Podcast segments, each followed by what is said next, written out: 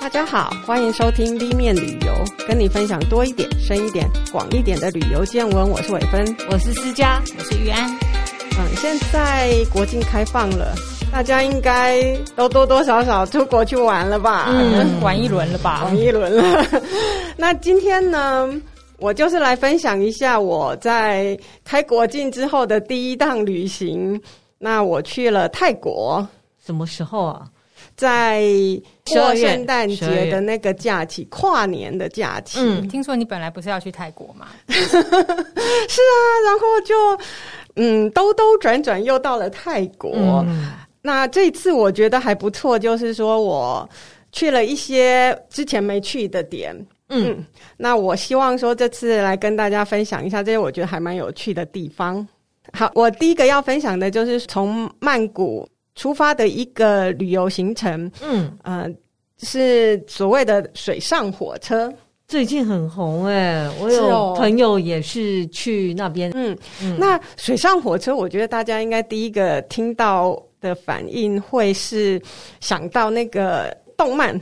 哦，你说《神隐少女》少女，OK，对，我想到的是鲁夫，哦，《海贼王》里面也有一段，哦，真的吗？嗯，那个钢铁人。呃，就是在那个水上火车的哦，所以看起来那个水上火车是日本蛮受欢迎的一个想象，对不对？对啊，在海上奔驰，感觉很不错。嗯，其实日本是有一个啦，听说在爱媛县，就是松山市。哦有一个也是通往海中的铁路，哦，可是它那个铁路呢，就是只是让小船下水用，所以短短一段而已。那、嗯、没有火车？对，哦哦哦哦，嗯，可是你看得到那个铁道的样子，嗯嗯嗯。那我今天要讲的这个泰国水上火车呢，它是从曼谷。呃，往东北方向走，走到一个叫华富里的地区。嗯，那这个地方的这个水上火车呢，其实讲水上会以为说是海上吗？对，你觉得是海上？是，对，其实不是，它是一个水库啊。哦哦，OK，，所以它只是中间一段。对，经过水库哦，了解了解。而且这个水库就可能就要比较打破台湾人的想象，因为台湾毕竟地没这么大，所以那个水库也没有这么大。可是这个水库是很大的水库，嗯，大到会有波浪那种啦。好，所以水上火车这样子穿过去的时候，那个画面真的是还蛮美的。可是水库。嗯，这怎么会盖铁路啊？对呀、啊，这个很令人好奇，嗯、对不对？其实它这个地方呢，原本就是有铁道的。哦哦哦。那后来前一任的九世王，嗯、他为了呃降低昭披耶河下游的水患，所以他在华富里就比较高的这个地方呢，就打造了一个水库。嗯，那这个水库在造的时候就没有打算要把它改道。哦，所以他没有改道，他只是把它架高。哦，架高哦，OK。对，所以就会变成架高也很麻烦吧？对呀、啊。哦，我想也有一些工程上的困难是必须被克服的。嗯嗯。他一九九一年呃是开始，然后九九年完工。嗯，这个整个行程是二零一五年才开始的。嗯。其实也蛮新的，对，不算太久的一个。嗯、我觉得是他们在做的时候，应该就有做一些观光的想象在里面了。嗯，嗯对。那所以现在呢，呃，因为这个水库它的本身水位是有高有低嘛。嗯嗯。那为了形成一个呃所谓的水上火车就漂浮的这个画面呢，其实。要水库满水的时候比较漂亮，哦、是是。那所以呢，呃，泰国基本上它是六月到十月比较是雨水多的季节，嗯，雨季。那这个行程呢，就就是十一月到一月，就是比较呃干季舒爽的季节，也是旅游的旺季。嗯，那在前面雨水灌满了，你现在去看那个。呃，就是水上火车就非常好看，是漂亮。那所以他们这一个行程呢，其实是季节限定，就是十一月到二月才有。没有水，可是前面就是已经雨水都灌满了。哦哦哦哦，你在呃，就是看的时候，它其实就是会有那种漂浮的，是漂浮在水上的那样子的景象。对，然后在雨季的时候没有开。没有，没有这一个没有观光观光的列车，它是往东北的火车，就是那个列车的一条支线，嗯、其中一个支线。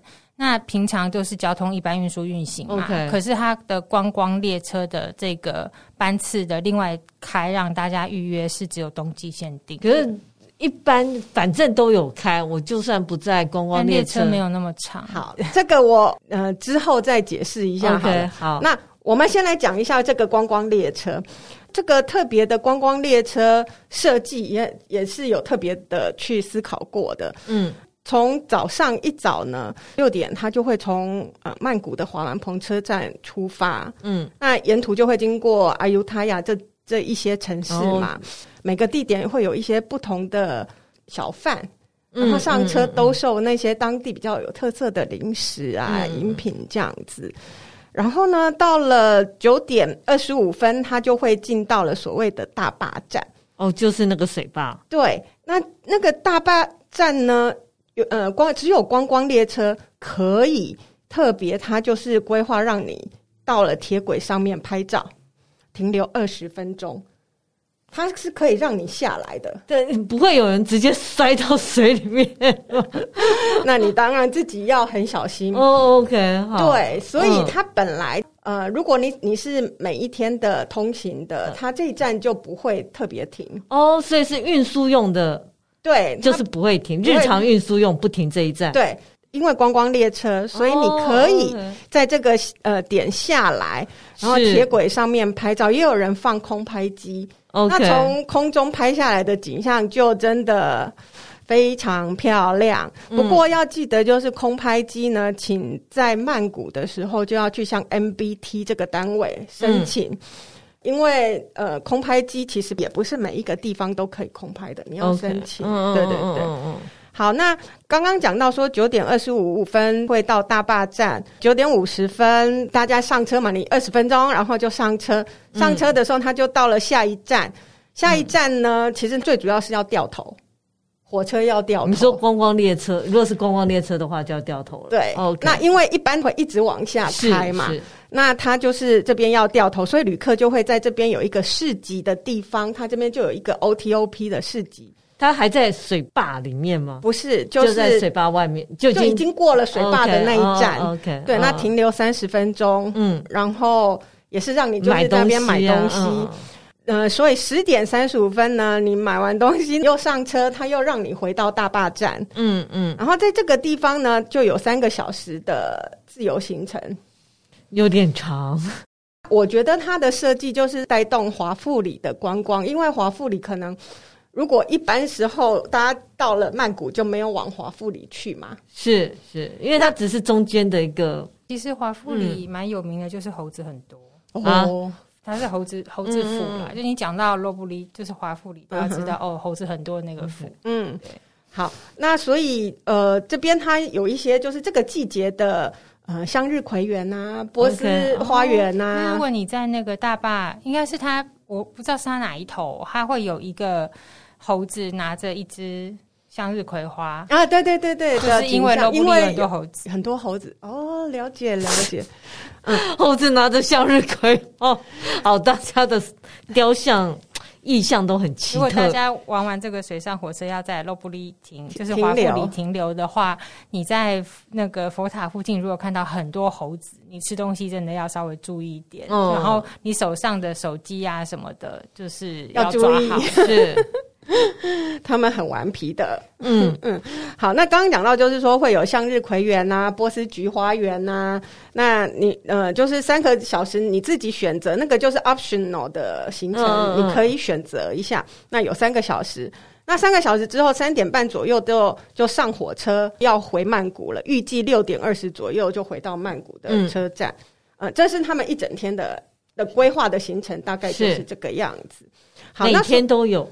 我说在通勤时间，就是通勤季节，在这十一月到呃一月的周末哦，所以它只有礼拜六一班，礼拜日一班。好少哦。对，它有时候会开到二月，就是每年它会公告今年是哪些日子是可以预约的。OK，嗯，所以很难抢啊，因为很受欢迎。很长吗？什么叫很长吗？就是它有很多车厢吗？对，它的车厢其实还蛮长的哦。OK，所以一次至少可以开放大概一百多人。可是你看，全世界各地的观光客都去，哦、都然后、嗯、呃，泰国人也想去啊，嗯，嗯，嗯，所以就非常的受欢迎。是它是一个月前开始开放抢票，线上，对，嗯哼，好，那假设就是说我像我那一天是希望是搭十二月二十五号的车，是，那他应该是十一月二十五号开始抢票，嗯，那。问题来了，我们不是像台湾的抢票时间，不是都是十一月二十五的呃凌凌晨零点算是开始抢票时间，对不对？我们算好了时间，算好了时差，嗯，没有开，就是没有开，就是没有开。来，然后后来我才问了玉安，因为上班时间是九点，可是电脑有什么关系？上班时间就是九点，所以电脑的上班时间也是九点。哇，泰国的电脑也是很有劳工权利的，所以我们就傻傻的在半夜按了很久，按不到，然后九点按的时候也来不及了，就没有买到啊。九点也来不及，所以就是你的手速不够快嘛，哦、对啊，然后又有又有你的呃电脑速度啊，然后网络连线的速度啊。嗯 那不过这个就是说，呃，像今年它是没在呃一些售票平台上面是我是没有看到啦。嗯，可是我知道二零二零年像 KKday 上面它就是有，它就有卖这个行程。哦，OK，对，只是费用大概是三倍的价格。本来多少钱？本来大概五百块钱。哦，五百六十块，嗯 三倍，一千五百五十三，也可以接受。其实是因为因为你会。订不到嘛？对，所以我觉得这是可以接受的一个，另外一个 option 这样子。第二行销吧，因为他其实最早最早在我看到有有人就是更早去的，他说二零一五年其实只有八个班次，嗯。哼，可是因为就是口碑太好，泰国人觉得哇，真的太美太美太美了，然后隔年他就加班，嗯。对，然后后来才会变成说，一直从就是整个冬季，所以呃，应该说整个凉季啦，就是十一月到隔年二月，它都会有班次让你预定。嗯，一天才一班，一天只有一班。对，对，结果你有做到吗？所以呢，我就觉得我的旅伴很聪明，他就想到了一个很另类的做法，嗯、就是我们刚刚讲到，他其实本来这条路线就是有。正常航班的嘛，对不对？对对对。那所以我们就去订那个正常班次就好，就不用一定要在那个。你就不停？对，我就不停嘛。OK，你还是会看到这个。对。是。那因为它是属于东北本线，所以就是每天其实也也至少有四个班次是会穿越水坝的，所以我们就去选择了其中的一班。那大家如果在网络上可以去看一下，就是往。廊开那个方向的农开啊，农开。农开？农开就是在那个农开就是在呃跟辽国边境。哦，有一可以跨过友谊大桥到辽国永贞的那个城市，嗯嗯，就那个方向的车子都可以订，你就你就可以去看。对，那我们那一次是选的是七十五号列车去七十六号列车回，这样，反正只要不要在中间下就好了。对，那我们就是你也不能下，你不让你下，对，你就 跳车，你就是过了，你你一定会看到那个水坝的漂亮景象之后的那一站，就是从那边下来，然后再等下一班车回回程这样子。那可是呢，呃，我觉得我搭了，我觉得还就是景色是真的很美很漂亮。可是很可惜，就是它的车厢长度就不如那个观光列车，好像只有五六列，对不对？对。然后我们还特别就是去选了硬卧。嗯，为什么？因为它的窗户是可以开的。我想说，我可以人出去，对对对，开到那个尾巴那个弯过弯过来的样子，至少自拍棒伸出去是拍是拍得到。结果因为太短了，我 没有那个弯度，就弯弯不出来。对，所以我想你可以开拍观光列车，反正你已经在，你就下车，然后拍人家转过去，就没就没有这么刚好的遇到那个时间点。对，所以就是没有。可是。在那个水库上面，我们就打开窗户，哇，我就觉得是真的还蛮棒的一个享受。嗯嗯。其实如果有铁道迷想要拍更多照片，我今天有看到那个呃，FB 有一个版，那个版叫做一千个泰国景点。嗯嗯。他二零一三年去的时候，就是地方的那个居民有推荐他说，你可以在早上六点的时候在某个角度等，他刚有刚好有火车会车的时候。哦对，会会蛮好看的。对，但他也是说，因为火车那个列车实在太短了，太短，对，所以拍起来没有你想象的那个画面这样子。那所以他那个，我觉得观光列车就都有稍微去思考一下这些细节啦，所以我还蛮推荐的。大家如果说在两季的时候有机会到泰国，是可以呃去上网订一下这个这个行程。嗯，好哦，那。那我从曼谷呢，又到了清迈。这一次多久啊？我们去了十三天吧。我跟你说，三天两夜你也可以曼谷玩清迈。嗯，那在清迈呢，有两个地方是我觉得很特别的，一个就是呃叫做帕丘。嗯，帕丘其实它是一个峭壁的地形。呃，有人形容它是泰国的大峡谷，嗯，那不过是没有大峡谷这么大啦，只不过它的那个高度，就直接人往上看的高度大概也有三百公尺，其实也很壮观了，非常的壮观。嗯、那只是说它的呃，所谓像大峡谷的话，大峡谷它的一个特性就是说，呃，它是很多。因为是水流下切，对不对？嗯，那它是一层又一层的水平的沉积岩的样样子。哦，对，因为它是科罗拉多河吧？对对，然后就一直切，切一直切割嘛。对，然后它也是峭壁很高，可是它就是一层一层水平的、嗯、呃沉积岩。嗯嗯嗯。那可是呢，这个帕丘呢，它不一样，就是说它是直向的纹理。它的纹理是直向的，它是因为地震吗？啊，其实它还蛮像那个我们上一次讲到土耳其的卡巴多奇亚。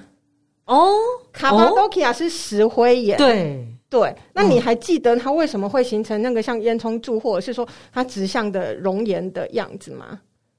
其实就是因为它那那个地方是火山地形，嗯，比较软。可是它就是，如果刚好上面有一颗石头，嗯，平常会有雨水往下渗漏，是那石头大的石头在上面，它就会防止那一些往下渗漏的水珠，嗯嗯嗯嗯，所以它就是会维持它的样子。对，那其他地方就侵蚀掉。对，所以是雨水渗漏，所以才是直向的。对，这里也是吗？这里是直向的。嗯，对，所以就还蛮特别。它还有一些几个石柱，就像他们就叫做罗马石柱。嗯，就很高的这些石柱这样子。这个地理特色呢，我问了一个地球科学的老师，他说其实对我的好朋友啦，是那他就说，哎、欸，其实是蛮不容易看到的一个特别的景象。嗯、那因为它是呃，就是我们通常在河流堆积的时候，就我们刚刚讲水平，然后就会是最大的石头在比较下面，然后次大的石头再往上。然后慢慢的，石头的那个颗粒是会越来越小的嘛，对不对？嗯嗯嗯。那为什么会有比较大的颗粒在上面？因为人家丢石头下去，它都一层一整层的呢。不然是怎样？巨人不断的丢石头打架，然后掉下去。差不多，差不多。意思就是洪水哦。对，就是会有洪水的冲刷，嗯、然后所以它就又有一就会有。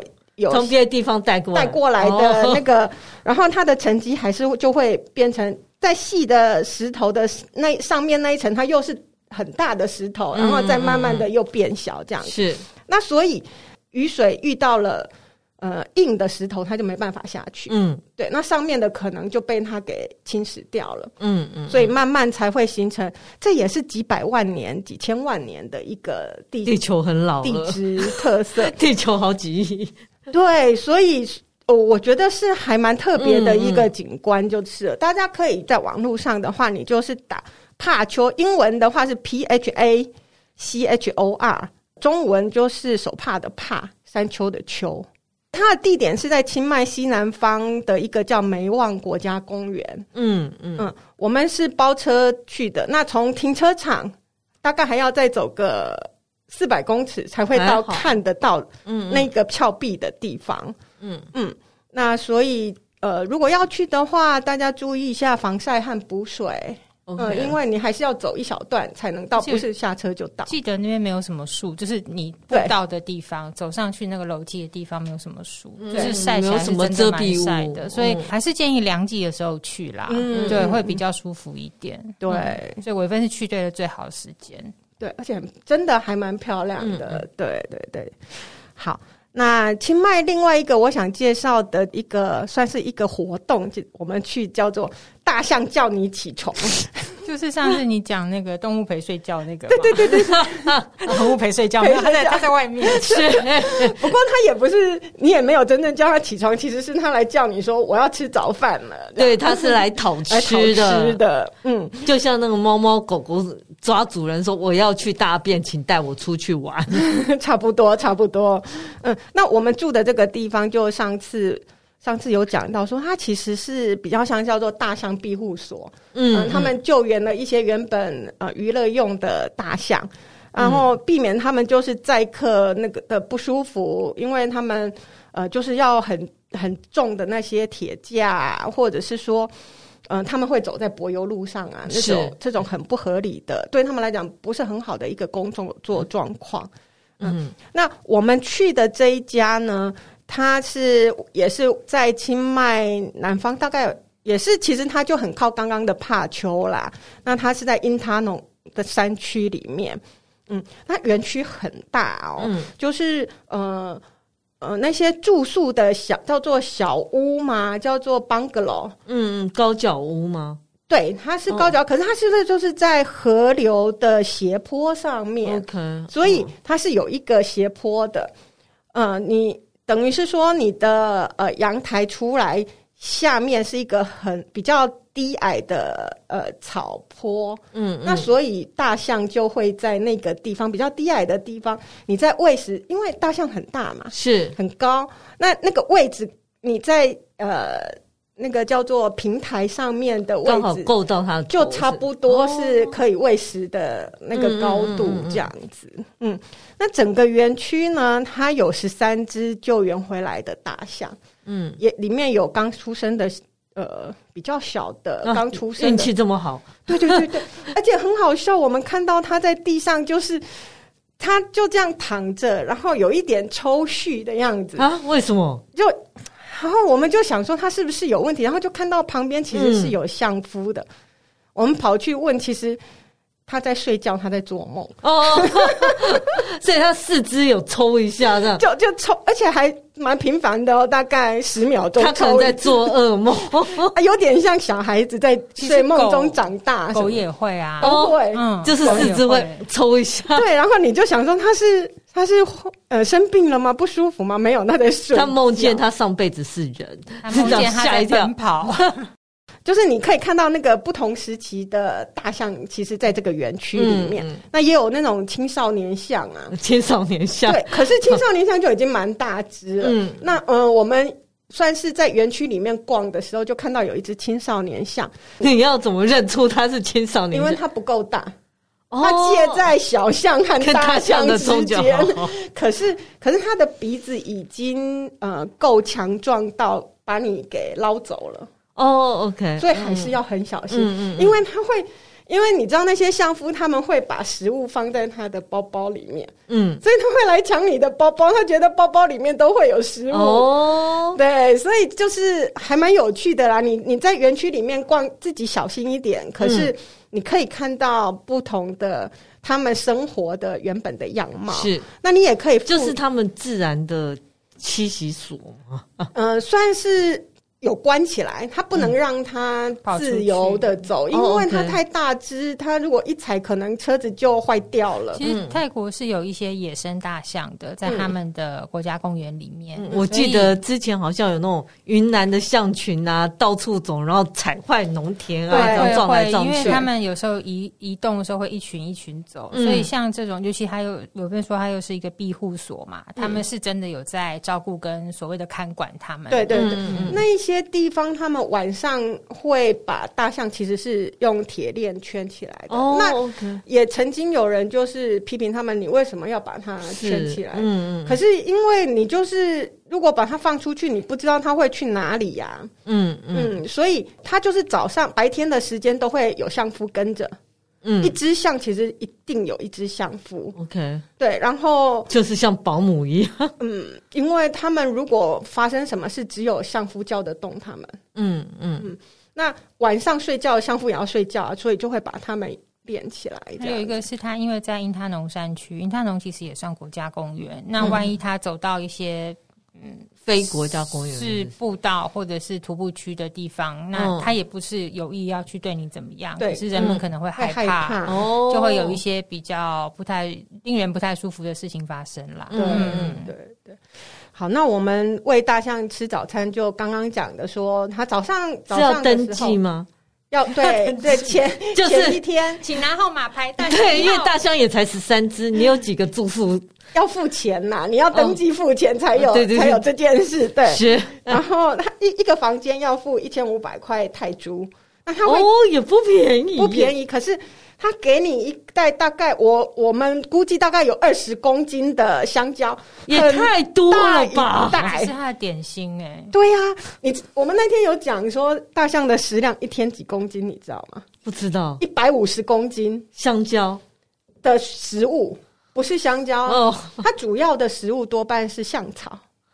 对，然后我们就其实都会看，养象不容易，这就是为什么很高。这就是为什么，其实我还蛮鼓励大家去这一类的那个呃，算是活参加这一类跟大象的活动。嗯，因为我们付的钱才能让他们去购买这些，或者是找到这些食物给大象。嗯嗯，啊，不然他在外面漫游的时候，其实也是影响到人类的生活。是，现在的栖地就是不够，栖地很破碎，这样。嗯，所以好，那回到我们刚刚。讲的就是他他们会放一大袋的那个香蕉，二十公斤的香蕉。放在你的那个 bungalow 的门口，嗯，然后嗯、呃，你起床时间到了，嗯，我们预约的很像是八点还是七点、哦，你还可以指定时间就是了。对，然后其实他们会去分配呃什么样的大象可以来，通常会是找比较温驯一点的母象，嗯。老母象通常比较稳定。啊，如果是公象，其实是比较他们比较有力气，可是公象就有时候会比较不容易控制。这样，欧吉桑有时候很顽固，是不是？欧巴上好多了。对啊，动物里面都这样。是，大象他们非常喜欢吃香蕉，因为香蕉又香又甜。对，喂他们吃的时候，其实最大的困难是什么？因为你是一串的香蕉。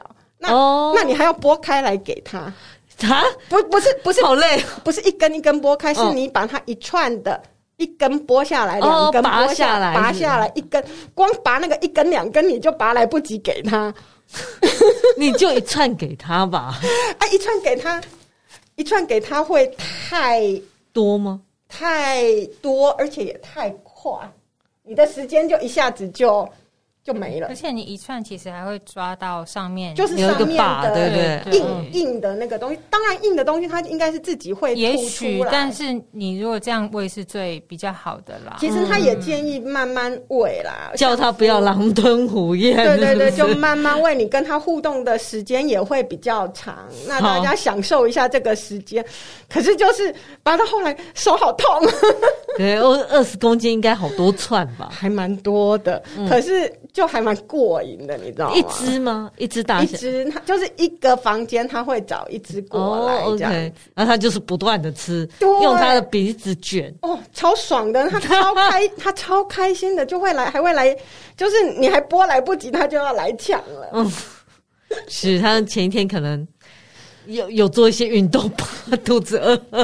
其实，呃，我我有看到他们中间也有也有人，因为我说那个是一个。呃，就斜坡，斜坡下面是河水。就你也可以报名一个活动，就是帮大象洗澡，跟大象一起洗澡，跟大象一起洗澡，是因为你自己也会湿吧？是因为 跟他玩水，玩水。对对对，那他也会用象鼻喷一点水呀、啊，然后你就是他也会用象鼻子稍微让你坐在他象鼻子上这样子。哦哦，对啊，没有肥皂就是 没有玩泡泡浴。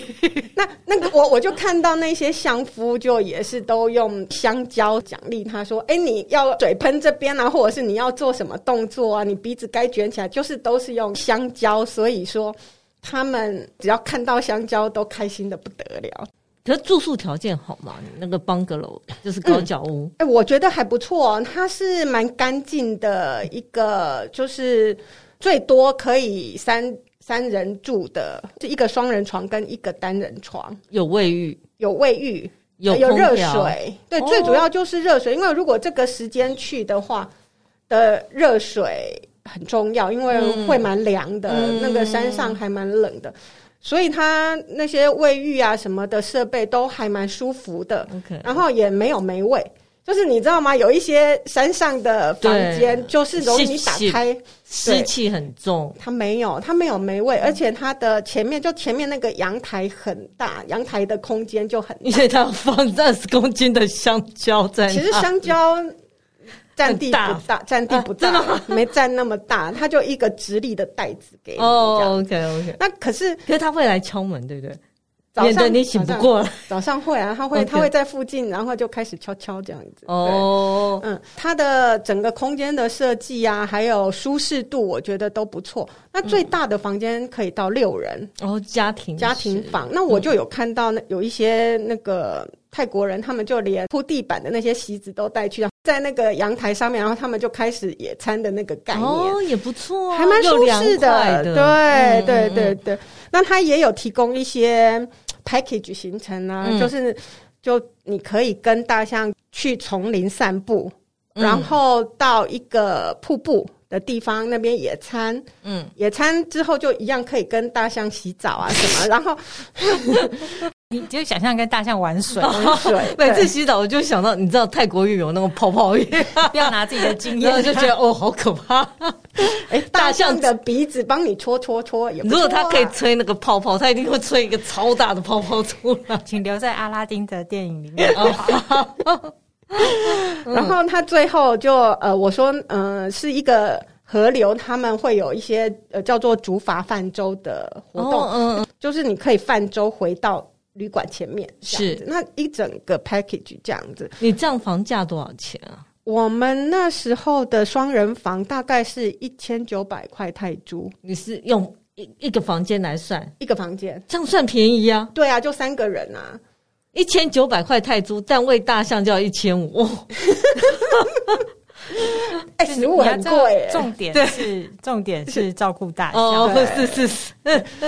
我为什么也特别提这一个活动？就是说，其实大家有时候会低估了大象现在的危机哦。其实大象是被 IUCN 列入濒临危种的哦。OK，对，那就是我一直觉得大象好多。对，这就是我我希望能够呃引起大家的注意，就是说，其实为什么大象会濒临绝种，就是因为它的栖地极度的破碎哦。因为我们去盖。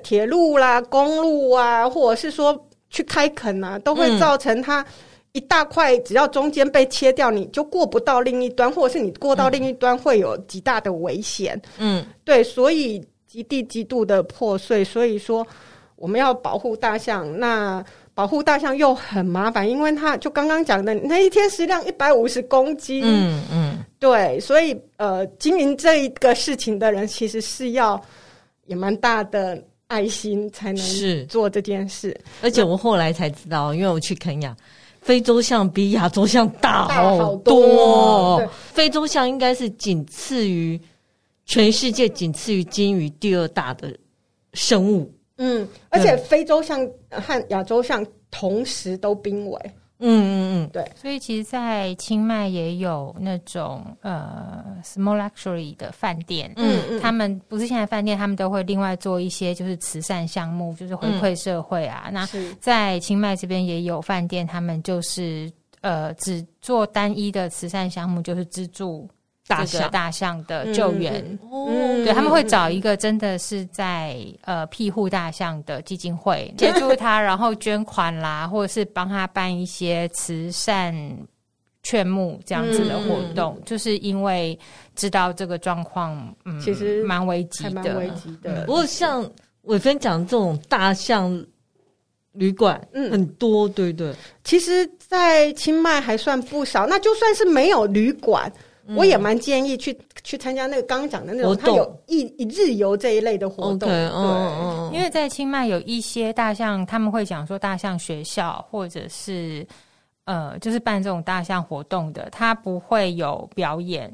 就是他不会叫大象做马戏团表演，然后、嗯、你去就纯粹就是陪伴他，认识他，然后认识当一日相夫这样子。嗯、那像在呃青莱那边金三角附近有一有一个顶级饭店，也是他自己就有像、嗯、自己就有养大象，就是等于是。让大象在他的度假村里头，嗯，然后请相夫照顾，嗯、所以你去那边住的旅客，你一样可以参与这样子的项目，嗯、就是说，哎，试试看去跟相相夫一整天，然后看他怎么照顾大象，真的认识他们的那个需求，对，不要不骑乘，就是不骑在他身上，但是就算你其实我骑，你愿意试试看骑，他不会在他身上架那个椅子，对哦，对，可是。我是在尼泊尔骑，嗯，因为大象身上的毛真的有够刺，啊、所以所以它根本不适合骑。不是它很刺，所以他们就会用很厚的毛毯去对包覆它，那就影响它的散热。嗯、其实就影响它的那个。对，很大的椅子很重，其实还蛮重的。对，所以它不是用这种劳动去。去吸引你的，对，或者说帮大象募款，对对对，你单纯就是去认识陪伴它的这个动物生态这样子。嗯嗯嗯。好，那希望我今天呃提供了几个新的旅游，有让你们觉得哎，下一次也可以去泰国都可以试试看。嗯嗯。好，如果喜欢我们的节目，请在各大 Podcast 平台订阅我们，或到脸书、IG 按赞、追踪、分享给你身边的朋友。谢谢大家的收听，谢谢，拜拜。